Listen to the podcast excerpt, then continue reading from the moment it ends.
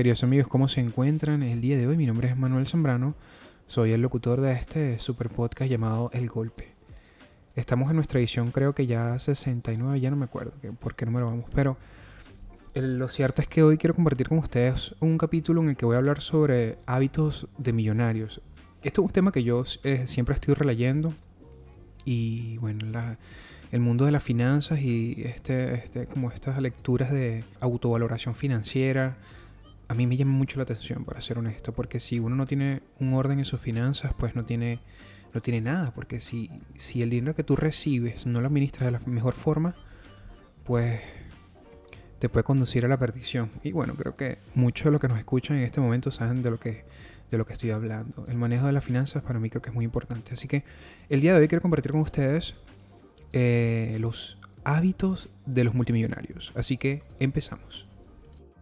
Strike it rich on the stock market, but there are much easier ways to make money. A new study finds millionaires attribute much of their success to their daily routines. Is this what you're dreaming about? Big homes, big bucks? Well, wake up. No, seriously, wake up. Very early. That's rich habit number one. Thomas C. Corley es una de las personas de las que vamos a estar hablando el día de hoy. Él ha estado estudiando por cinco años a los millonarios para reunir sus ideas en múltiples libros. Corley ha descubierto que la gran mayoría de ellos comparten varios hábitos que vamos a compartir contigo eh, bueno, en este episodio. Vamos a hablar un poco rápidamente de Corley. Él es autor de éxito en ventas, él es conferencista, colaborador de medios como para Business Insider, que de hecho fue el artículo donde conseguí muchas de las referencias de este podcast, y también por CNBC, y otros medios de comunicación nacionales. Su trabajo ha sido leído, visto y escuchado por más de 50 millones de personas en diferentes, en diferentes países.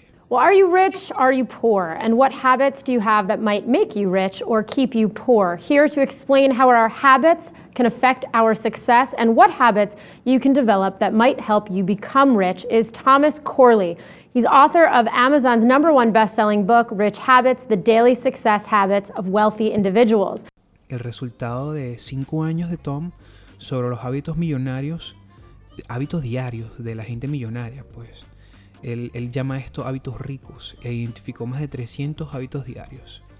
Para este podcast, bueno, hemos seleccionado un conjunto de hábitos que vamos a exponer aquí y como les digo, es el resultado de cinco años de investigación. Aunado a esto, también vamos a compartir con ustedes un referente de de un libro llamado El millonario de la puerta de al lado. Este ha sido escrito por Thomas Stanley y William Danko, de Danko. Y también lo vamos a complementar. Así que fíjense. Primero vamos a definir qué es ser un millonario. Para muchos cuando pensamos en el concepto de millonario probablemente nos llega la idea a la cabeza de un tipo con un habano manejando un deportivo eh, que bueno, de hecho no dista mucho de la realidad, ¿no? Sobre todo si vives en Miami o en estos lugares parecidos a Miami.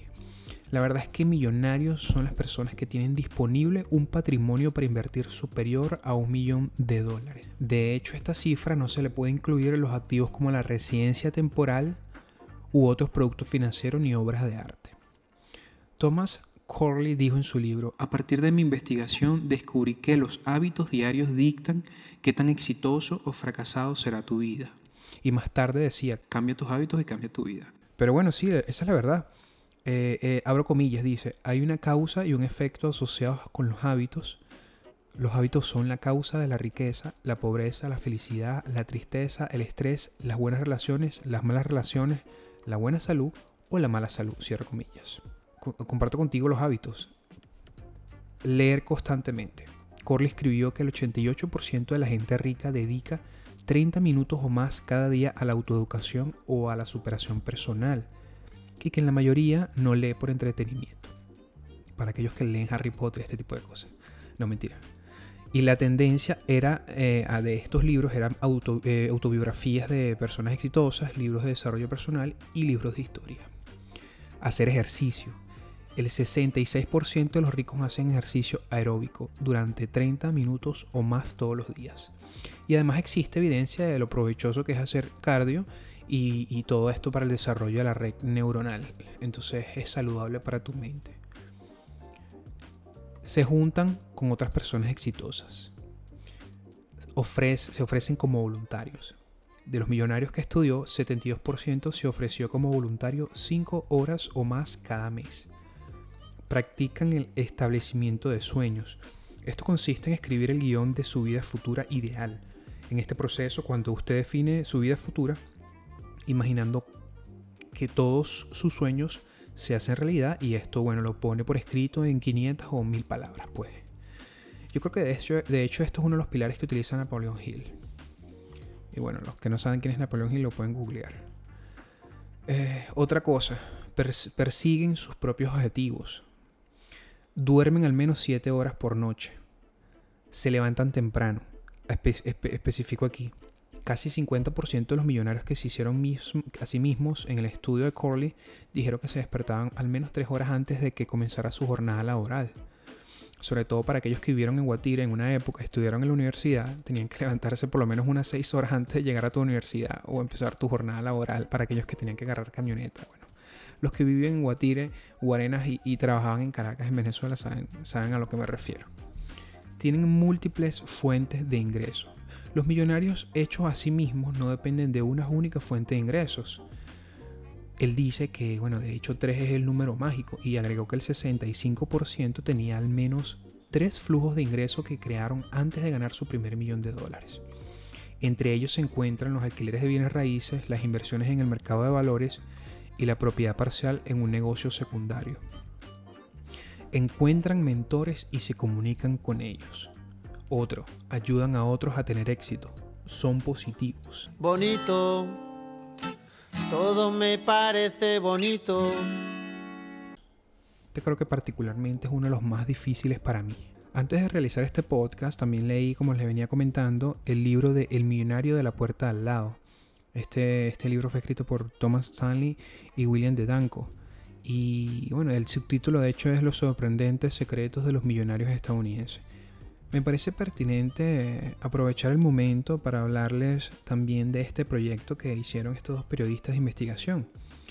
De hecho, a raíz de lo que ellos descubrieron aquí, Tom Stanley, basándose en su carrera académica, se vio inspirado en escribir tres libros sobre la mercadotecnia y la gente acaudalada en Estados Unidos. Y de hecho se convirtió en un consejero de empresas de que suministran productos financieros y, servicios a gente rica.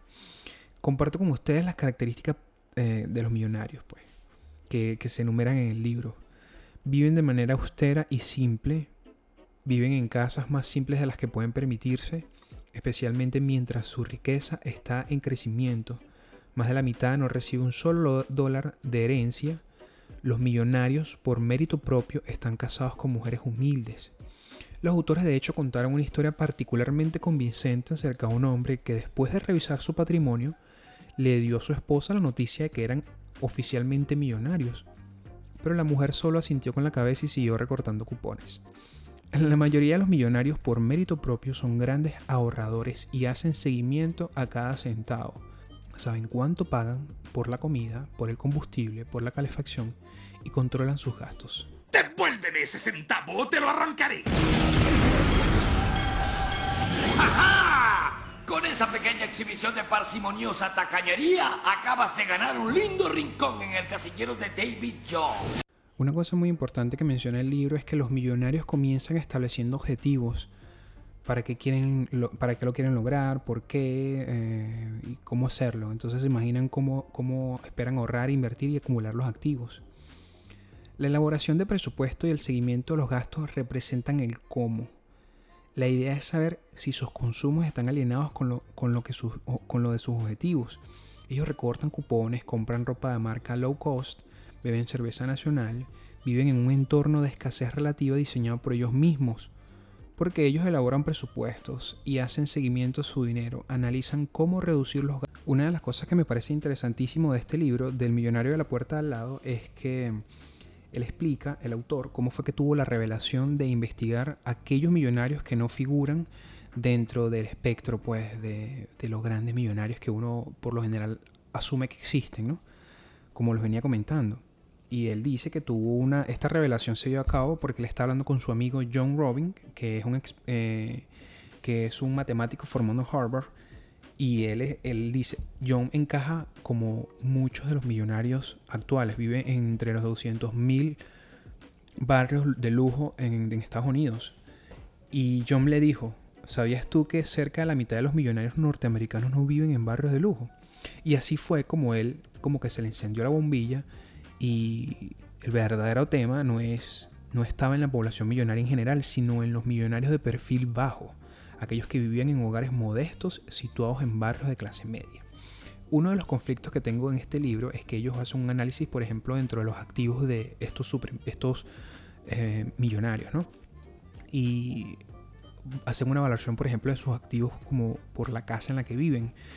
Y esta valoración para el momento en que fue hecho dicen que todos viven en, propiedades que cuestan alrededor de 300 mil dólares. Entonces yo digo, bueno, una casa que en el 96 valía 300 mil dólares, es muy probable que hoy en día valga alrededor de 800 o un millón. Y vamos a estar claros, eh, bueno, yo que siempre estoy mirando el precio de las casas en diferentes zonas de Estados Unidos de hobby, me gusta mirar el precio y la verdad es que sí, eh, sabemos que hoy en día una casa de un millón de dólares bueno, es algo bastante relativamente acomodado. Estoy excluyendo Miami porque en Miami tú vas a ver casas que valen 800 mil dólares y son sencillamente apartamentos en Brickell. Aquellos que viven en Miami saben de qué hablo. Pero ¿por qué digo que entro en conflicto con este, con este análisis? Pues que ellos hacen. Porque para el 96 adquirir de repente una casa de 272 mil dólares no era tan complicado de repente para una pareja que genera alrededor de 50 mil dólares al año. Hoy en día, esa propiedad que valía 272 mil dólares en el 96, es probable que esa propiedad valga hoy 600, 800 o quizás un millón de dólares, depende de la zona. Y una persona de 50 mil dólares al año que gane en ingresos no puede comprarse una propiedad de ese nivel. Entonces te das cuenta que el análisis queda desfasado en el tiempo, por supuesto, probablemente por el incremento del mercado inmobiliario y por el hecho de la tasa inflacionaria que, bueno, ya todos saben que este año particularmente pues, reventó, llegó al 5% hasta, hasta creo que junio, en mayo, que fue la última vez que vi la cifra. Pero bueno, volvamos al tema. Una de las cosas que quiero precisar también que me gustó mucho de este libro es que ellos dicen que el 65% de los hogares cuenta con el patrimonio de su propia casa y el 85% tiene en su propiedad uno o más carros. Sin embargo, los automóviles suelen, suelen depreciarse rápidamente, mientras que los bienes financieros suelen aumentar el valor. Los millonarios de los que hablamos en ese libro son financieramente independientes, pues pueden mantener un estilo de vida habitual durante años sin percibir ni siquiera un salario mensual. La mayoría de esos millonarios no son descendientes de Rockefeller o de los Waldenberg. Estaba citando aquí, por ejemplo, a dos, por supuesto, familias, dinastías de millonarios. Que sí. Fíjense que uno de los puntos más importantes de este último libro que estoy compartiendo con ustedes es que ellos dicen que tienen invertido alrededor del 20% del patrimonio en valores negociables, como acciones cotizadas en bolsa o fondos de inversión pero muy raramente ellos venden las inversiones financieras. Eh, además dice que tienen un porcentaje aún mayor del patrimonio invertido en planes de pensiones. En promedio, el 21% del patrimonio familiar está invertido en negocios privados. Él está compartiendo aquí características de gente millonaria, ¿no? Entonces dice, eh, son inversores empedernidos, eh, invierten en promedio cada año alrededor de un 20% de la renta anual, eh, alrededor de dos tercios del colectivo de millonarios del que estamos hablando en este, en esa, en este, en este libro eh, trabaja entre 45 y 55 horas a la semana. Eh, también menciona que en conjunto casi todos, de, casi todos ellos piensan que la educación es extremadamente importante para ellos y para sus hijos y para sus nietos. Y que a pesar que viven de forma pues medida, pues ajustada dentro del presupuesto, ellos gastan mucho o invierten mucho en, la educación. Entonces es interesantísimo escuchar estos hábitos y estos modos de esta forma de conducta de muchos de ellos. Déjenme atajar un par más que de verdad me llamaron también poderosamente la atención. La mayoría de nuestras mujeres, porque esto está narrado en primera persona, pero ellos dicen la mayoría de nuestras mujeres son buenas planificadoras y administradoras. De hecho, solo el 18% de nosotros estamos en desacuerdo con el dicho de que la caridad empieza en casa. La mayoría de nosotros te diríamos que nuestras mujeres son mucho más prudentes en los gastos que nosotros. Él también explica, eh, pues, en esta persona que está narrando, que tienen un buen calcetín. En otras palabras, tienen suficiente dinero ahorrado como para vivir sin trabajar 10 o más años. Así que aquellos de nosotros que tienen un patrimonio neto de 1.6 millones de dólares podrían vivir cómodamente durante más de 12 años sin trabajar. En realidad podríamos vivir más años, eh, pues ahorramos alrededor del 15% de lo, que, de lo que les ingresa. Y bueno, sí, eh, básicamente ellos comparten muchos puntos y bueno, esto es genial, esto es genial ver de, cómo, cómo, los millonarios, que no son lo que muchas veces uno ve en la televisión, hay muchos millonarios que pueden estar al lado de su casa eh, y bueno, son gente como, como usted, como yo, que de repente tiene un patrimonio de más de un millón de dólares, excluyendo su casa, como ya les mencioné, y sencillamente administran muy bien su dinero. Y es como dicen, es preferible eh, ser millonario y parecer pobre que ser pobre y parecer millonario. Y bueno, nada, yo comparto esto con ustedes, esto me ha llamado muchísimo la atención. Tenía tiempo sin subir un nuevo podcast y bueno, les agradezco que han llegado hasta acá. Por favor no olviden suscribirse al canal. Si los estás escuchando en YouTube, suscríbete al canal. Y si lo estás escuchando en Apple Podcast, en Google Podcast, en Spotify, bueno, también puedes suscribirte o dejar algún comentario. Mi nombre es Manuel Zambrano y muchas gracias por escucharme. Hasta luego.